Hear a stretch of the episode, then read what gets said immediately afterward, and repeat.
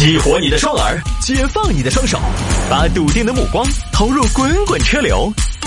给我一个槽点，我可以吐槽整个地球仪。微言大义，换种方式纵横网络江湖。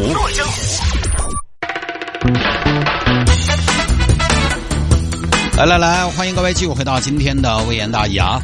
来，有听众朋友说摆一下这个男子为了神化自己变性行骗三十年。我都怀疑行骗是假，变性可能是真。我哪里喜欢行骗？我就是想变性。这事情发生在阆中，阆中一个吴某，这个吴某呢，从上世纪八十年代开始就开始搞所谓的什么呢？民族资产解冻的诈骗。哦呦，这个这个名目居然有这么多多年悠久的历史了啊！可以说是民族资产解冻的鼻祖。他呢，主打的 title 就是，他主打的 title 是什么呢？就是你看，我们以前也讲过这种类似的行骗。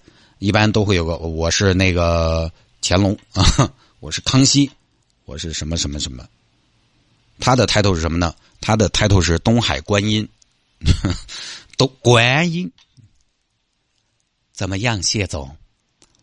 我这个方案你觉得怎么样啊？呃，我还是有点疑问，你咋晓得那么多内幕呢？嘿，我太知道了。其实呢。我除了是民族资产解冻委员会主席之外，还有一个身份，我是东海观音呐。你，你是东海观音，你是东海观音，我就是西海龙王，我这儿就是北海龙宫。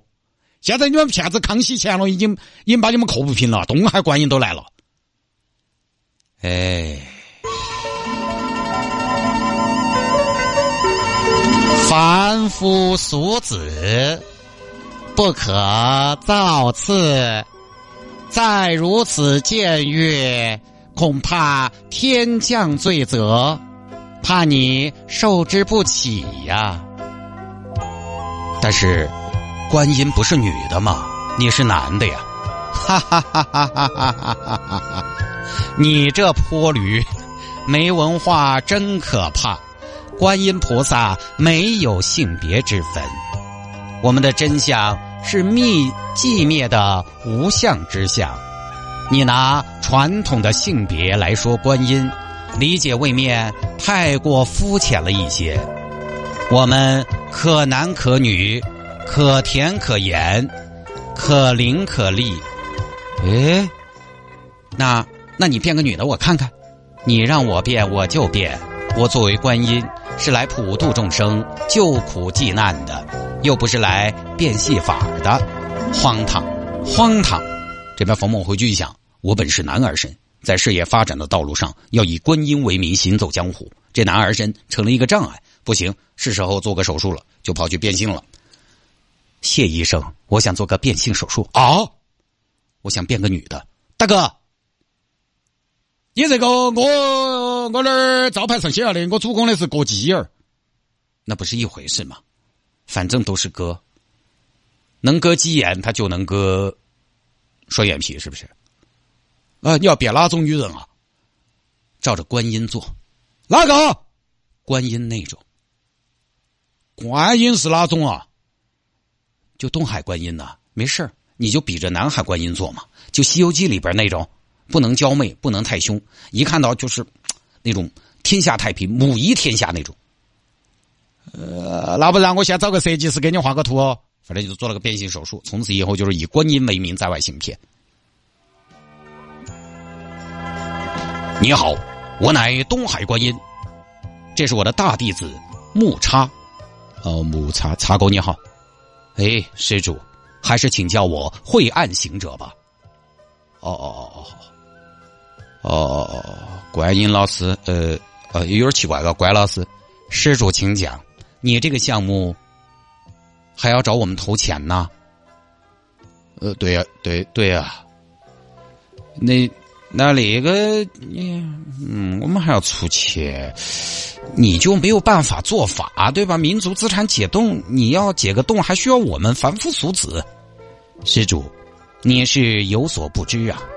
我们在人间不能施法，在天要尊天，在地要守法，一切都得按规矩行事。神仙菩萨也概莫能外。哦，那你认为到玉皇大帝呢？你是说昊天金阙无上至尊，自然妙有弥罗之真玉皇上帝吗？诶，我也不晓得是不是你说的昊天金阙自然无自然妙有这个啥子玉皇上帝，反正就是孙悟空里头那个玉皇大帝。哦，对，就是他。哦，关老师果然专业，这么复杂的名字都记得到，厉害厉害。不厉害，毕竟我跟他那么熟，他这个 title 对你们来说确实长了一些。但对我来说，就相当于小明那么简单，厉害厉害！今日得见观音菩萨，果然不同凡响，我也对这个项目更加的放心了。行，我就投一百万，谢谢施主。好，最后跟大家说一下这个结果啊，这娃搞了这么多年，慢慢做起来了，整了一个团伙，整了个团伙。老谢，今后我是东海观音，你就当太上老君。太上老君。太上，那我驾驭不到吧？哎，太上一分钟，太下十年功嘛。只要你好好练，我一个男的都可以演观音，你又有什么不可以呢？你起码还不用变性嘛。哎，好像说的有点道理啊，我还算轻松。对呀，为了我们的事业，我都牺牲了这么多，你想一想。行吧，行吧，行吧。这样，老张，你以后就当镇元子。镇元子那么嗨火？没有问题吧？镇元子，那不是我走到哪儿都要掂一盒人参果，就这么个事情啊！这儿这个主犯被抓获之后呢，警方就是他家里查了，查出了七百多万的大额存单和大量的金银首饰。你说我这一身本领，我要去冒充个什么？别说七百多万，我还卖什么海鲜水饺？是不是？七千多万我也不在话下呀！名下还有一处海景别墅，一辆房车，四辆轿车。当时警方在那儿清点，来来来，广汽传祺一辆，别克昂科雷一辆，丰田汉兰达一辆。哎，你说你这么有钱，没买个豪车呀？哎，车嘛，代步的工具嘛，是吧？代步的工具，我还以为观音都是腾云驾雾呢。哎，有时候天气不好，没云，就这么个事情啊。这个我也没多演，因为演多了就啰嗦了，就跟大家见识一下，居然有人可以为了干好一行去变性。各位，你说你自己工作努不努力？你就说。你为你的工作付出过多少，你就在谈回报，你就在谈成功。你看人家命根子都不要了，而且你不要说一干就是三十年，妥妥的长期主义者。他就是什么呢？常年在阆中、青岛两地以民族资产解冻为由，让受害者缴纳启动费，交了启动费呢就可以巨额报酬。受害者呢一听利益驱使就信了。最大的一笔是骗了一个沈某三百六十多万。他是怎么被发现的呢？他还不是被受害者举报了，我跟你们说，是去银行存一百一十万现金，而且呢现金都是新票子。但是银行柜员觉得诧异，因为大笔现金存取需要问资金来源。现在你在银行去办个卡，开卡都很麻烦。这种大笔的现金来源，当时就问大妈：“你这么多现金来源是？呃，呃，是这样，那个阆中做生意，做生意什么生意？什么生意要给这么多现金呢？”哎，其实是这样，同志啊，我们是政府的人来阆中执行公务。哪个政府的人啊？山东政府。那你没有工作证件吗？这都是低调来的机密任务，不方便出示证件。哦，那这个大妈是，他他你不管，这位银行工作人员呢，当时就觉得蹊跷。一边拖延一边汇报，并且报警。警方过来一查，发现跟吴某一起的都是一些无业人员，人员关系复杂，就控制了，开始调查。最奇葩的还有这伙人被注意到之后，还有人跑到阆中市公安局去营救。这个我是总行的工作人员啊，听说你们在调查老太太巨额现金存款一事。对啊，怎么了？呃，这个我可以证明啊，我们是在执行公务，你们地方上啊不要妨碍我们中央啊。一个什么区区浪中公安局不要浪啊。呃，我们也是对工作负责，还请你们理解。那你这边有没有相关的手续证明之类的？有啊，你看授权书吗？最后银行的工作人员发现授权书也是假的，还曾经尝试过去去营救、去罚场。慢慢的，警方一查才水落石出。所以啊，我跟你说，大家不要觉得这种骗术谁信呢？因为国家太大了，他信什么的都有。每个人真的都活在自己的认知里边，难以跳出自己的局限性。